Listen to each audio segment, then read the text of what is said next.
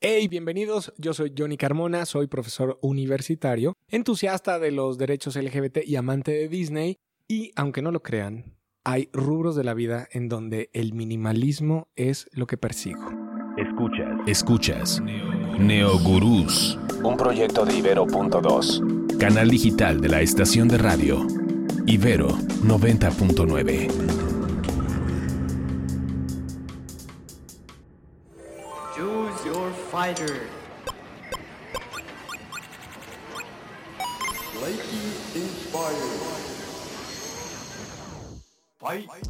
Yo soy Almond Hernández, esto es Neogurús y quiero platicarles sobre Johnny Carmona. Quizá lo conocen por su rol como juez y coach en La Más Draga, esta competencia mexicana inspirada en RuPaul's Drag Race. Y bueno, Johnny es una persona que no pasa desapercibida, primero porque tiene una barba color azul brillante increíble, tiene el cuerpo lleno de tatuajes de personajes y del imaginario Disney, y porque se ha convertido en un vocero entusiasta y promotor de los derechos LGBT. Conocí a Johnny en mi paso por Capital 21, el canal de la Ciudad de México, en donde él además condujo por varios años el programa Diversidad CDMX. Johnny ha sido profesor universitario por 18 años, quizá un dato que no muchos conocen, pero que tiene mucho que ver en la forma en la que él crea sus propios contenidos siempre interesantes, siempre entretenidos, informados, diversos. Es una persona llena de color y de curiosidad leía por ahí y me daba mucho gusto porque compartimos raíces satelucas. Uf. lo cual es, eh, es raro encontrar un sateluco, ¿no? Ya como que en... Bueno, hubo una generación muy célebre. De, de, satelucos. o sea, tu Café Tacuba, tu Alex Intec, Rosea Gloria Chagoyán, o sea, hay por ahí satelucos, pero como que eh, son como 10 o 15 años mayor que yo yo soy mayor que tú, pero sí, como que no había ya satelucos ahí como por la vida, ¿no? Sí, o por lo menos que eh, se escucharan por algo en particular. Y, me dio mucho gusto saber que tú eres de allá y me gustaría que me contaras eh, un poco qué tal crecer en ese entorno, porque por lo menos cuando a mí me tocó crecer en satélite en los 90, principios de los 2000, pues era, era una cosa muy eh, seria, una cosa muy conservadora, era una cosa muy eh, de niños y niñas bien. Entonces me da muchísima curiosidad qué tal tus años en satélite. Pues casi, casi, yo creo que soy como 10 años mayor que tú o un poquito más. Y digamos que yo crecí, o sea, fui niño toda la década de los 80, porque yo soy del 80 exacto, entonces del 80 al 90 tuve 10 años y luego los, los 90. Y la verdad es que sí, crecer en satélite sí es este suburbio, ¿no? Lejano a la urbanidad como tal, con toda la aspiración al suburbio americano de los 60 a los 70, que creo que cuando se, se funda satélite y se hacen las primeras casas y el mapeo de los circuitos y todo, sí los arquitectos sí querían hacer eso, o sea, este copy-paste de, de, estos suburbios americanos. Y la gente que se mudó ahí, pues como que también tenía ese, ese, viaje en, la cabeza, ¿no? Entonces, pues sí, efectivamente creces en un lugar en donde la afluencia de autos no es tan grande, no hay semáforos, eh, sí vives como en una burbuja. Es, es, la descripción, es la mejor descripción. Satélite es vivir en una burbuja. Sí, porque además, o sea, y lo que dices de niños bien, sí, pero además, a mí, por ejemplo, más allá de ser bien de, de, de esto que entendemos que, que, resulta ya un poquito problemático para la época en la que estamos, yo también viví como en una burbuja. O sea, yo hoy conectado con Disney puedo decir que crecí como en Andalasia. O sea, yo soy como Giselle de Encantada y crecí en un cuento de hadas con pajaritos y todo y mudarme a la ciudad sí fue como emerger de la cloaca y decir, ¿qué es esto? ¿No? O sea. Sí, yo me acuerdo que justo en mis primeros ah, eh, años, cuando me mudé, decía, es que es que porque hay tanto ruido, es que porque hay tanta basura, es que eh, es real, es real. Me causaba un shock muy, eh, era muy, muy contrastante, porque mi, mi, primer, mi primer depa en la, en la ciudad estaba en Roma Sur, mm. pegado a viaducto. Ah, Entonces, era, era, sí fue una cosa muy traumática. Sí, pues, y fíjate que además yo, yo siempre fui muy ñoño muy ñoño. Creo que hoy, a, a, pesar de todo, sigo en muy, muy el interior, sigo siendo ese ñoño sateluco porque pues mis pintas eran a Plaza Satélite. Y de hecho casi nunca me fui de pinta, ¿no? O, ir al Naucali. O sea, realmente todo era muy local. O sea, no, nunca salíamos. Claro, ¿para qué? sí, no? no, De hecho, yo llegué a decir mucho que yo no iba a salir de satélite, que, que estaba todo ahí, que no había por qué salir, que yo iba a crecer y mudarme y estar ahí en satélite. O sea, no, no iba a salir y era como como muy orgulloso, o sea, como muy de sí, a fuerza satélite, ¿no? Y, y luego en la prepa, con una de mis mejores amigas de la prepa, me acuerdo que nuestras aventuras era agarrar su bocho e irnos a perder a la condesa. Y era de realmente perdernos, así de, ay, ¿dónde? ¿Cómo? ¿A qué hora? No, fue, fue muy, muy chistoso. O sea, recuerdo toda esa época con mucha nostalgia y mucho cariño y abrazo a ese niño ñoño menso que no sabía nada de la vida. Básicamente, y me gusta mucho esto que cuentas porque ahora me encanta que tienes esta pasión por la educación, que eres eh, profesor de la Universidad de la Comunicación y estás ahí haciendo la conducción de un montón de charlas, que llevas 18 años de experiencia docente, pero que tienes un montón de pasiones como el tatuaje, como Disney, que te has vuelto este vocero en pro de los derechos LGBT. Entonces me gustaría empezar un poco por tu por la docencia. Tú das clases desde muy joven. Sí. Pues fíjate que eso también influyó mucho pues mi casa, mi mamá es maestra de primaria, de las maestras de, ahora sí que de antes, de las que terminaban secundaria y se iban a la normal de maestros y egresaban de la normal de maestros. De hecho, acaba de cumplir 50 años de haber egresado de la normal de maestros y tuvieron su reunión vía Zoom, los maestros, y estaba muy emocionada y, de compartir como todas, o sea, 50 años de, de trabajo, de qué había pasado en la vida con ellos y demás. Entonces yo realmente crecí en un ambiente súper didáctico todo el tiempo. Mi mamá nunca fue y no es mamá, es maestra, siempre. O sea, nos servía de comer y era como, estás comiendo carbohidratos y proteínas y esto y el otro. Y había, por ejemplo, un, en el refri había un diagrama de las labores que había que hacer y había palomeado y entonces si ya sacaste la basura bien y se había, o sea, todo era como una tarea y, y todo era didáctico. De hecho, yo no hice primero de primaria porque mi mamá en el verano previo a la primaria me enseñó a leer, escribir, a sumar y a restar jugando. Entonces me pasaron, en el 86 se podía, me pasaron directo a segundo de primaria. Ok. Entonces siempre estuve adelantado, nunca reprobé nada. O sea, siempre fui un ñoñazo, de veras. O sea, mira, me gradué de, la primaria con 10 y de la carrera como tal salí con 9.5. Entonces sí fui muy... O sea, como que la academia siempre fue parte de mi vida. Entonces cuando egreso a los 20 pues realmente tenía 21 cuando tenía ya posgrado, tres idiomas y demás. Me dio un shock terrible de... En papel ya tengo todo lo que se supone que debo de tener para dirigir Coca-Cola. ¿Qué pasa? ¿Por qué no lo estoy haciendo? Entonces me entró una depresión muy cañona, no entendía a qué me quería dedicar, no sabía qué hacer. O sea, como, como este llamado que pasa como en las películas, ¿no? Hacia dónde va mi llamado.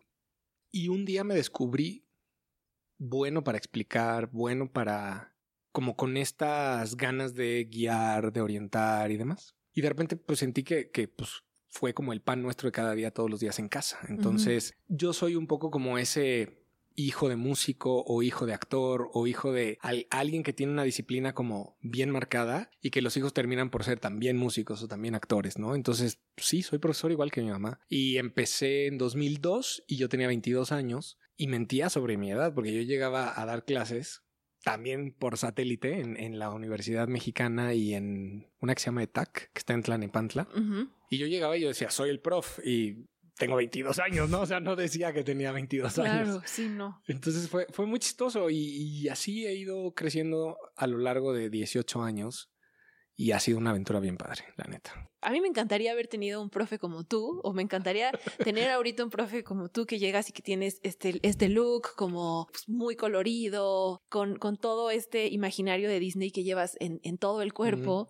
Eso, eso creo que es de, los, de las cosas que, que uno cuando conoce a Johnny Carmona es inevitable no, no notar, ¿no? Como tu pasión por, por Disney. ¿Cómo, ¿Cómo surge eso? Y un poco más que cómo surge, para ti que representa hoy, 2020, este, este imaginario gigantesco. Fíjate que igual regresemos a satélite a los 80.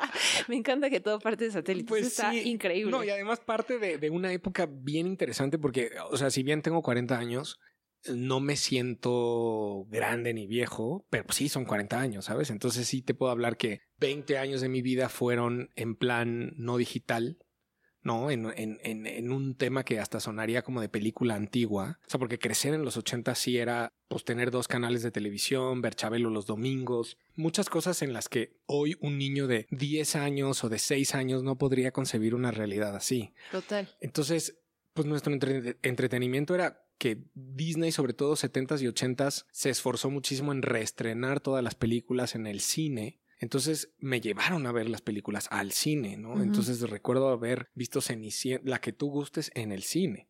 Y fue pues impactante, ¿no? Eh, ver el color, el movimiento súper realista, las canciones, todo, ¿no? Entonces, y que de alguna manera siempre me llamó la atención esta parte de la princesa y la magia y todas estas cosas. Entonces, fui creciendo no se me fue quitando. Hubo mucha gente que sí se sacudió, porque incluso los más rockers de hoy, pues crecieron escuchando Timbiriche, que ni se hagan, ¿no? Entonces hay mucha gente que, niega, pero yo no. La verdad es que me gustó mucho. Después estudié mercadotecnia y me empezó a gustar como la parte del negocio y la empresa. Y cuando regresé la primera vez al parque, después de muchas veces haber ido de niño, la primera vez que regresé de adulto, que fue en, tenía yo 32 años, fue en un viaje de trabajo, de hecho me impacté de lo bien que está tan bien diseñada la experiencia para los adultos. Que incluso hoy te puedo decir que creo que disfrutas más el parque siendo adulto que siendo niño. Y como toda la experiencia del el servicio, el que realmente te la pases increíble, el que realmente se te olvide todo lo que sucede y que todo, todas las personas, el staff y todo el mundo está trabajando para que tú estés feliz, ¿no? Entonces creo que esa parte me gusta mucho a nivel empresa, a nivel concepto. Creo que también hay mucha inspiración que de repente pasamos por alto porque pues creemos que es para niños y que incluso para niñas, ¿no? Porque la franquicia de las princesas es la más famosa y como que en este mundo binario que tenemos de repente se, se desacreditan ciertos discursos porque vienen de algo femenino. Pero pues, yo creo que si desmenuzas a cada una de las princesas te queda algo que si lo aplicas al día de hoy pues puede ser una persona mejor, ¿no? O sea, más bondadoso, más valiente, más creativo, más arrojado, más lo que tú gustes, lo tiene alguna princesa, ¿no? Entonces, eso es lo que voy entretejiendo ahora a mi vida. O sea, y creo aún más ahora que me, me choca decir que soy famoso porque no, pero, pero bueno, la gente me reconoce, pues. También creo que en esta vida digital ahora de los likes y de, ah, no, el influencer y esas cosas que también no me gusta ese término, yo creo que también cada uno puede montarse su propia fantasía de decir, ay, soy el rockstar, o soy la diva, o soy, wow, ¿no? Entonces, a mí la verdad es que cada vez que alguien llega y, y se emociona de verme, reproduzco la experiencia del parque cuando llegas y ves a una princesa e interactúas con ella y te emocionas de verla y ella lo único que quiere es hacerte sentir bien. Y ese es mi momento, ¿sabes? Me siento princesa en el parque y entonces la gente se toma una foto conmigo y se va feliz. Y dices, le dediqué 30 segundos a alguien y se fue feliz. Qué padre que puedas repartir felicidad así de fácil. Entonces esa es mi fantasía. y, y, eso creo que lo ligo directamente, esto que decías, ¿no? Este mundo binario que, que igual y para mucha gente sigue siendo concebido como algo de niñas pasando un poquito sobre, sobre los derechos LGBT y, y, todo, y todos estos estereotipos que hoy se están rompiendo, que mm. se están deshilachando. ¿Cómo ha sido tu, tu proceso personal sobre encontrar, sobre conocer, sobre abrazar tu propia sexualidad? De nuevo, podemos regresar a satélite. Sí, de hecho. pero, pero yo creo que sí es eh, bien interesante eh, esa, esa parte de ti, ¿no? Por la que, como bien dices, claro que eres una figura pública en ese y en otros temas, pero, pero el origen pues no, no es tan conocido de pronto. Fíjate que también creciendo en satélite, creciendo con la televisión nada más, pues yo veía siempre en domingo o los programas de que empezaba a ver de videos, incluso la llegada de MTV a, Latinoamérica me marcó muchísimo en el 93, cuando estaba Ruth, Gonzalo, Alfredo, ¿no? O sea, ellos realmente guiaron mi, mi existencia. Yo tenía 12, 13 años cuando ellos ya estaban de VJs y de hecho audicioné dos veces en MTV, pues no me creí. Sí, no. Que además hay que mencionar que hoy traes una playera de MTV. Ah, sí, de hecho. Sí, no, me, no, no, ahora sí que no lo pensé. Y, y ellos fueron los que realmente me, me, me, inspiraron como a decir, quiero estar a cuadro, ta, ta, ta y demás, pero pues nunca se dio, nunca se dio, nunca se dio. Ahí sí creo que la, la era digital jugó un papel bien importante porque por ahí de 2006, 2007, yo ya tenía 26, 27 años y conozco YouTube y Y dije, no voy a esperar a que alguien llegue y me toque la puerta y diga, hola, ¿quieres hacer videos? Dije, pues si ya se puede. Entonces con una camarita ahí digital feita me ponía yo a hacer videos de algo que también me apasiona mucho hoy y que en realidad también se ha, se ha como formado parte de lo que he hecho de mi currículum digamos, de conducción, que es reportar la vida urbana, reportar muchas cosas. Entonces empecé a hacer videos de el mercado y de cruceros y de museos y de cosas así, ¿no? Entonces, cuando todavía YouTube ni estaba de moda ni nada. Y afortunadamente en el 2006, cuando entro a trabajar a la Universidad de la Comunicación, pues ahí empecé como a desarrollar formalmente muchas habilidades. Empecé a hacer radio en vivo, que pues no es lo mismo que estar a cuadro, pero pues ya te vas soltando, te vas, ¿no? Forjando. Creo que es, esto es como hacer ejercicio. O sea, vas al gimnasio, ¿no? Entonces estás ahí duro y duro y duro. Entonces hice radio desde, o sea, hago radio en la universidad desde el 2006. O sea, son casi 14 años de eso. Y en algún punto en 2008 llegó Sky, la cablera, y le ofreció media hora a la Universidad de la Comunicación para hacer un programa en, en, un canal que no sé si exista todavía que se llama Sky One, que era como el primero de Sky. Entonces, de repente dices, bueno, pues media hora semanal, ¿qué hacemos con ella? Y terminamos haciendo un, programa de revista de chavos, se llamaba Shuffle, y eran presentar videos y cápsulas y enlaces a conciertos o a museos, temas, ¿no? O sea, un poco como la vida universitaria. Ajá.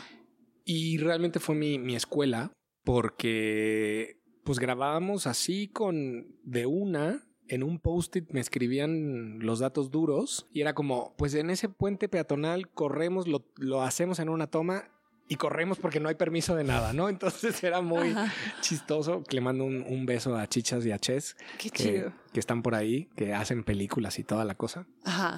Y, ellos fueron realmente mis maestros en, estar a cuadro y que me saliera la primera y, entender la, la, importancia de una toma, del tiempo, del pietaje, de muchas cosas. Estuvimos un año haciendo eso y yo mientras seguía como haciendo videitos y demás, yo dije, pues un día si alguien llega y dice, ¿qué has hecho? Pues ahí están todos mis videos, ¿no? O sea, como, como hacerte un book, si eres diseñador o si eres lo que sea, creo que hoy las herramientas digitales te permiten eso. O sea, oye, quiero, quiero ser músico, pues graba música y ponte a, Y entonces el día que alguien sí te diga, oye, ¿qué has hecho? Pues le avientas tus 20 tracks que ya están ahí. 300 links. No, que, que, pueden tener muchos likes o no, pero ya están. O sea, te, la gente se da una idea de, de cómo te desenvuelves para 2015, en el devenir de las cosas, un amigo que estaba trabajando en el noticiario en Capital 21 me escribe y me dice, oye, tenemos un programa de diversidad, está cambiando todo el elenco, creo que tienes mucha capacidad, te propuse, les gustaste y pues que vengas. Y entonces fui y entré a diversidad, en ese momento se llamaba Diversidad Capital, y empecé realmente a trabajar sobre temas LGBT, ¿no? Que, que hay que hacer realmente una diferencia entre ser LGBT nada más y asumirte y vivirlo está bien, pero eso no te hace conocedor de todas las necesidades o de todo lo que cada una de las letras significa o de todo lo que cada una de las letras necesita. Entonces, estando en el programa realmente me di cuenta de pues, todas las carencias de conocimiento que, ten, que tenía, que tengo y que tiene la comunidad no solamente LGBT, sino la, la no LGBT, ¿no? Entonces, nos echamos casi cuatro años de, de programa y fue entender, aprender doctores, abogados, el matrimonio igualitario, el, cambio de, del acta de, nacimiento en las personas trans, empezar a ver todas esas... Entonces yo mismo empecé como a, entender la responsabilidad de estar en un medio, de hablar de ciertos temas. Entonces ahí fue donde tomé la decisión de, pues quizás si, si me voy a dedicar a esto, quiero irme más por esta parte de la información, la educación, la cultura y no tanto el chacoteo porque pues no me sale también tanto, ¿no? Entonces, y además hay mucho de eso. Entonces dije, va, lo hago. Entonces Así fue y también se conecta mucho con pues, dar clases, la responsabilidad en el aula y demás. Entonces, pues siento que no soy alguien rígido y demás, pero pues sí me gusta más la parte, pues, no seria, pero sí hablar de temas como que le dejan más a las personas. Sí, definitivo. Y eso se me hace eh, muy curioso sobre tu trayectoria y ahora lo entiendo más que te has eh, especializado de estar del otro lado del micrófono, entrevistando, conociendo, pero, pero en realidad yo buscando entrevistas, pues no, no hay como tanto sobre, sobre ti, ¿sabes? ¿Qué, qué es ahora estar haciendo este, este podcast full sobre, sobre ti, sobre tu trayectoria, sobre, sobre eh, toda tu, pues, tu chamba a lo largo de estos años, todos esos links, Johnny. Pues se siente bonito no te voy a mentir porque pues la, el ego es el ego, ¿no? Entonces se siente padre y... Espero que te estés sintiendo como una princesa en este momento. Eh, se siente bonito y, y también al mismo tiempo como, como dice RuPaul y dice el tío Ben, con un gran poder viene una gran responsabilidad. Entonces me siento sumamente responsable de toda la atención que recibo de qué pasa, ¿no? Y, y afortunadamente ahora con, con la más draga tengo todavía más atención encima. Entonces, pues es nada más estar más consciente de quizá hay gente que le parece muy cansado estar consciente todo el tiempo de qué dices, cómo lo dices a la hora de abrir la boca, pues en todos los medios, porque pues realmente todo lo que se hace hoy es público, ¿no? O sea, las redes, el Instagram, Twitter y demás. Entonces, yo creo que más bien es, es un ejercicio incluso de gimnasia mental, el monitorear tus palabras, el monitorear tus actos, el monitorear todo lo que haces, porque a veces los grandes errores son en la inconsciencia. O sea, cuando estás inconsciente y estás, ah, sí, a hueva, es cuando dices algo que no tenías que decir o hieres a alguien que, pues, como decía el Chapulín, ¿no? Sin querer queriendo, ¿no? Pero, pero es esa parte. Creo que el, el, el, alejarnos de la inconsciencia nos, además de que nos masajea el cerebro, pues nos hace mejores. Sí, estoy totalmente de acuerdo y, más ahora, ¿no? Creo que eh, se vuelve muchísimo más evidente Querido Johnny, me gustaría cerrar esta conversación, que la verdad me encantaría seguir extendiendo. Nos echamos tres horas, yo sé, pero no, hija mía. los formatos son los formatos. Yo sé, eh, con un ejercicio que se llama Dale la vuelta al dial. Mm. Básicamente, ese radio que tienes ahí, eh, ayúdame a aprenderlo con ese botoncito redondito que está arriba, ese. Ahí a ver si aprendió. Ya. Ya, suena algo. Y dale la vuelta al dial randomly. Ok. Ay Dios, esto es como videitos, toda la gente bailando igualita en redes, qué horror. A ver. Qué bello. Esto es jazz. Eso es jazz. Eso, ¿qué te recuerda? ¿Qué te remite en tu vida? Eh, si eso significa algo para ti en el ligado al radio o no. Fíjate que he, he redescubierto la radio en estos casi cuatro meses de confinamiento porque en casa lo único que estamos escuchando es radio pública de jazz. Y es delicioso, es delicioso. No sé si, si es un síntoma de que ya tengo 40 o, del confinamiento. O del confinamiento, no sé, pero me, me, encuentro arropado en el jazz. Me, me gusta mucho, me, me relaja, ¿no? Creo que esto es de los cuando pasemos esto, si es que lo pasamos, va a ser un recuerdo bien bonito como de, del acompañamiento en, confinamiento. Pero a ver, veamos otra cosa. Ah, bueno, ya acabamos acá, que es, la última. A ver. Ay, ¿Qué es eso? Esto, esto se oye muy como en el 94. Sí, como como esa adolescencia, como el, las primeras salidas al, antro. Pero eso ya es como, eso está, eso está, yo siento que las primeras salidas al antro son más fresonas, ¿no? Ah, no, claro. bueno, yo te voy a decir, recuerdo una muy, muy, este, muy fuerte, en donde era como el 90 y sí, como 94, 95, era menor de edad, y había un lugar por el toreo que se llamaba La Boom. Y, y, decían mis amigas que los miércoles era que no entraba, o sea, no pagaban las chavas.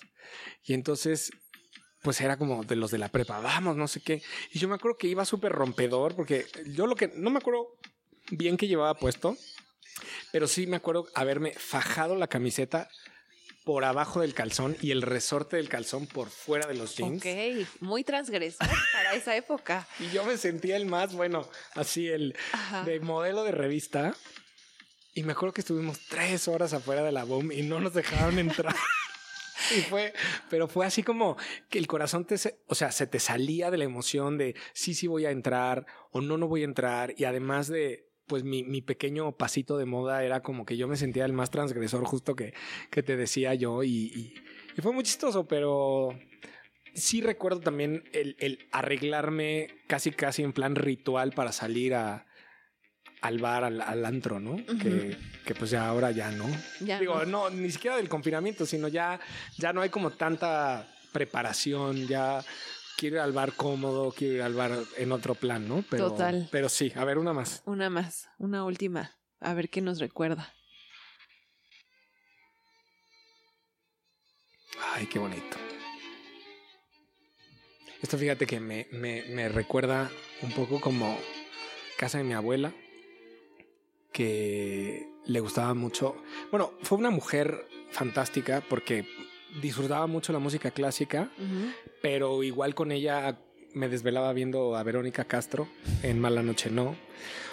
O gracias a ella conocí a Calimán, este héroe de la radionovela. De la radio, claro. Y también de ella aprendí la cocina de Chepina, que, que, había un momento en que era como esquizofrénico en su casa porque veía a Chepina en la tele y tomaba la receta y los programadores como que nunca se ponían de acuerdo y entonces Chepina estaba en la radio al mismo tiempo que en la tele. Entonces mi abuela tenía la radio y la tele puestas y tomaba ambas recetas.